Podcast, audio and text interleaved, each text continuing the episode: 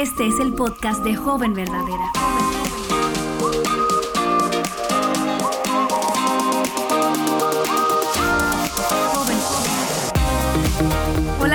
Verdaderas, yo soy Betsy Gómez y les cuento que hace unos días recibí un video en un grupo de WhatsApp de un chico que daba una descripción muy acertada acerca de los jóvenes de esta generación.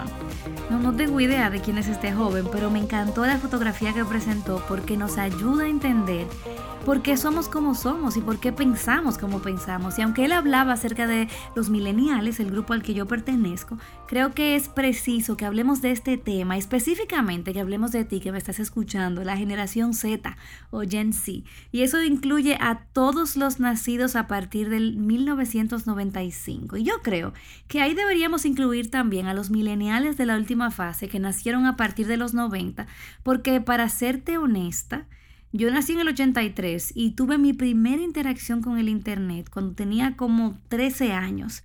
Yo recuerdo ese sonidito desesperante del Internet Dial-Up y lo paciente que teníamos que, que, ser para esperar que la conexión terminara. Era algo, algo como esto, escúchalo.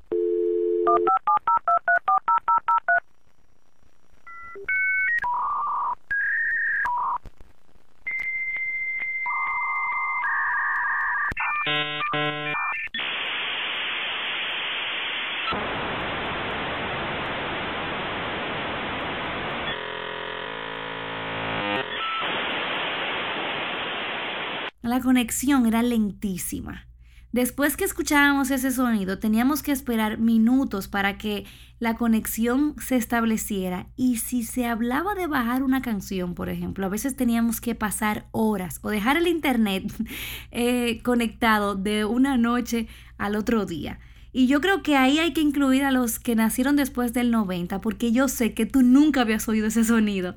Por eso yo creo que de alguna forma también puedes identificarte con la generación Z. Y aunque esta generación tiene muchísimos aspectos positivos comparada con otras generaciones. Yo quiero enfocarme en algo que llama mucho mi atención y es que esta es la generación de los nativos digitales que nacieron en un mundo que está hiperconectado. Ellos no conocen la vida sin internet o la vida sin wifi. Ellos formaron sus primeras palabras deslizando sus dedos por una pantalla. Y ese eres tú que tienes por lo menos 28, 25 años hacia abajo. Esta generación es la que al tocar un botón recibe una respuesta rápida y todo lo obtiene en fracciones de segundo. Están acostumbrados a obtener lo que quieren al, instante y son seducidos por todo lo que es visualmente atractivo. Algo que me llama muchísimo la atención de la generación Z es que el promedio de atención real que le dedican a algo para ver si realmente les genera interés es solamente 8 segundos y eso va bajando. Esta es la generación que se ha acostumbrado a deslizarse por un menú sin fin de entretenimiento. Tú no tienes que esperar a que transmitan una película los sábados para poderla ver como eran mis tiempos. Tienes todo tipo de opciones a tu, a tu disposición. A bajo costo puedes ver miles y miles de películas a tu gusto. Hoy puedes tener el control absoluto de lo que vas a poner delante de tus ojos. Puedes conseguirlo todo inmediatamente. Por ejemplo, acceso a bibliotecas de música con miles y miles de canciones. No es como en mis tiempos que para oír un cantante que me gustaba o esa canción que era mi favorita tenía que esperar que la pusieran en la radio. Yo me recuerdo que yo tenía una grabadora y cuando daban esa canción que a mí me gustaba, yo la grababa en mi grabadora para poderla volver a escuchar. Y si no, entonces yo tenía que ir a la tienda y comprar el, y cuando yo digo ir a la tienda, yo me imagino que tu mente de generación Z piensa que es en el internet. No, yo tenía que ir físicamente a la tienda y comprar un cassette o comprar un CD. Yo estoy segura que muchos de ustedes ni siquiera han visto físicamente un cassette, a menos que lo hayan visto de sus padres o un disquete, por ejemplo, de la computadora. Y eso es solamente en el mundo del entretenimiento, ni hablar de las redes sociales.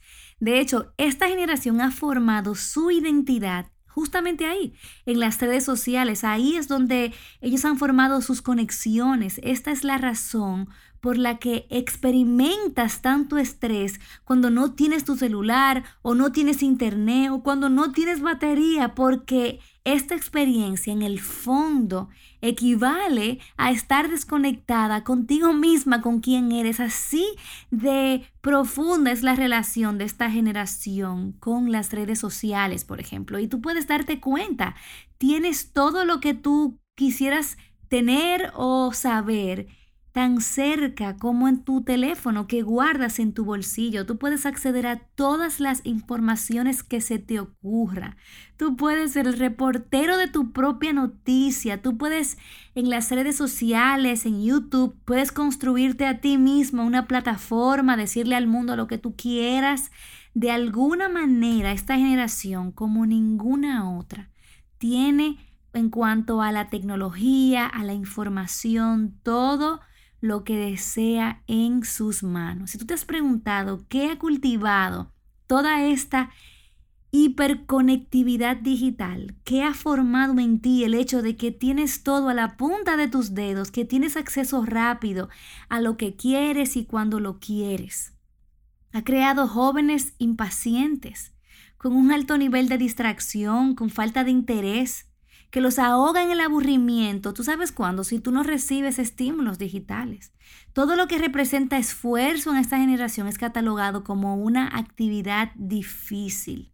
Así que, sobre todo en, este, en estos días de aislamiento, donde nos encontramos en nuestras casas, yo quiero lanzarte un reto. ¿Tú sabes por qué? Porque a ti no te define la generación en la que tú naciste. Tú no tienes que dejarte seducir por el pensamiento de esta época. Y yo quiero lanzarte algunos retos en este episodio y vamos a seguir hablando de este tema en los episodios siguientes. Pero lo primero que quiero animarte es que tú tengas cuidado con lo que consumes. Tú naciste para consumir. Desde que tú eh, tienes uso de razón, es muy probable que estés frente a un televisor, que estés frente a un teléfono inteligente consumiendo, dejando que ideas entren a tu mente y probablemente eh, muchas de estas ideas ya forman parte de lo que eres. Entonces la única forma de saber si lo que consumes es coherente con la palabra de Dios o con el carácter de Dios. Es si tú renuevas tu entendimiento cada día con la verdad.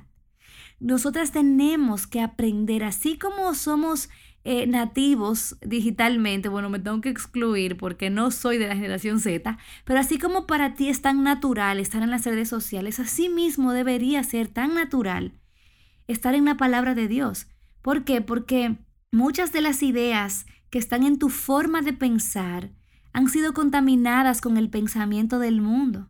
Muchas de esas cuentas que tú sigues en Instagram o en TikTok o en cualquier red social de tu preferencia tienen que ver con una forma de ver al mundo y muchas de esas personas no toman, eh, no toman en cuenta a Dios.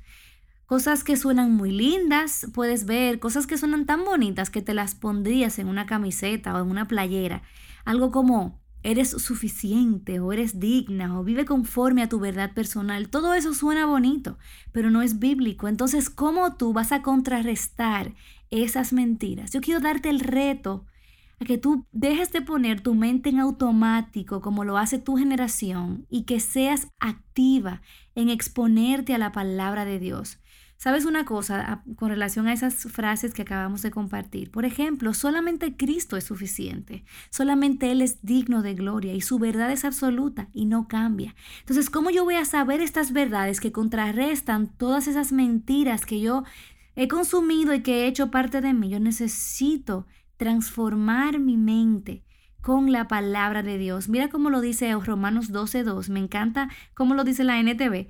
La nueva traducción viviente dice, no imiten las conductas ni las costumbres de este mundo, más bien dejen que Dios los transforme en nuevas personas al cambiarles la manera de pensar. Entonces aprenderán a conocer la voluntad de Dios para ustedes, la cual es buena, agradable y perfecta. Ese es mi reto para ti, que tú te expongas a la verdad de la palabra de Dios, que tú no imites las costumbres, las conductas de este mundo y que permitas que Dios transforme tu manera de pensar a través de su palabra. Si tú quieres profundizar más en este tema, te recomiendo que leas el libro Joven Verdadera. Número dos, yo quiero retarte a que tú cultives disciplinas. El crecimiento espiritual no es algo que va a suceder de forma mágica. Dios ha prometido hacerte crecer, Él ha prometido santificarte, pero Él te ha dado una responsabilidad. Tú tienes que esforzarte. Si tú quieres crecer, tienes que esforzarte. Y este mensaje es completamente contracultural para tu generación, porque todo lo que parezca esfuerzo es algo que es mejor dejarlo para después, mejor prefiero procrastinar. Pero mira lo que dice 1 de Timoteo 4:7. Y sigo leyendo de la nueva traducción viviente. No pierdas el tiempo discutiendo sobre ideas mundanas y cuentos de viejas. En lugar de eso, entrénate. Puedes también decir disciplínate para la sumisión a Dios, para la piedad.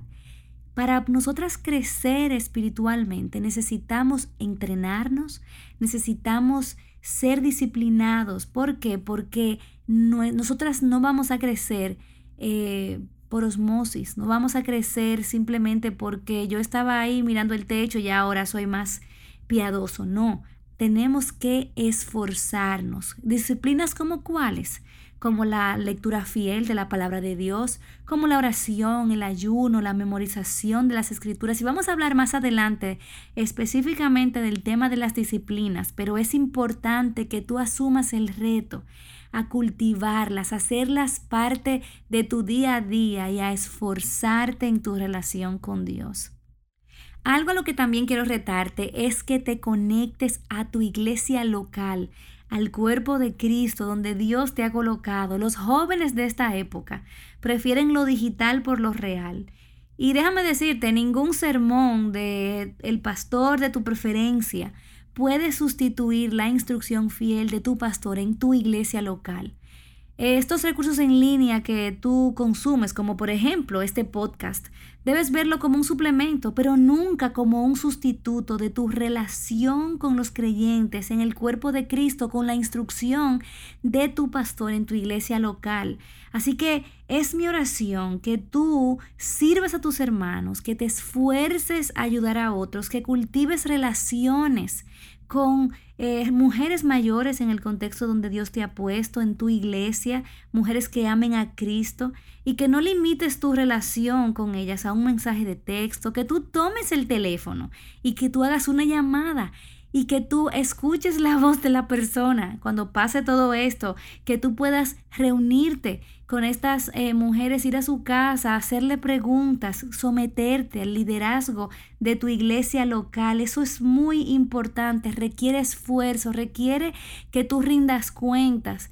No te dejes arrastrar por esta corriente de esta época que te dice que tú te puedes esconder detrás de una pantalla, que tú puedes ser quien tú quieres y darle la impresión que tú quieras a la gente a través de filtros. No, Dios nos ha colocado en una iglesia local, en un cuerpo, y esto es una gracia que Él nos ha dado para que podamos ser conocidos como somos y para que las personas vean dónde estamos y que nos ayuden a crecer. También quiero retarte a que tú seas radical con todo lo que tú pones delante de tus ojos, porque el hecho de que tú tengas todo tipo de entretenimiento delante de ti no quiere decir que debes consumirlo todo.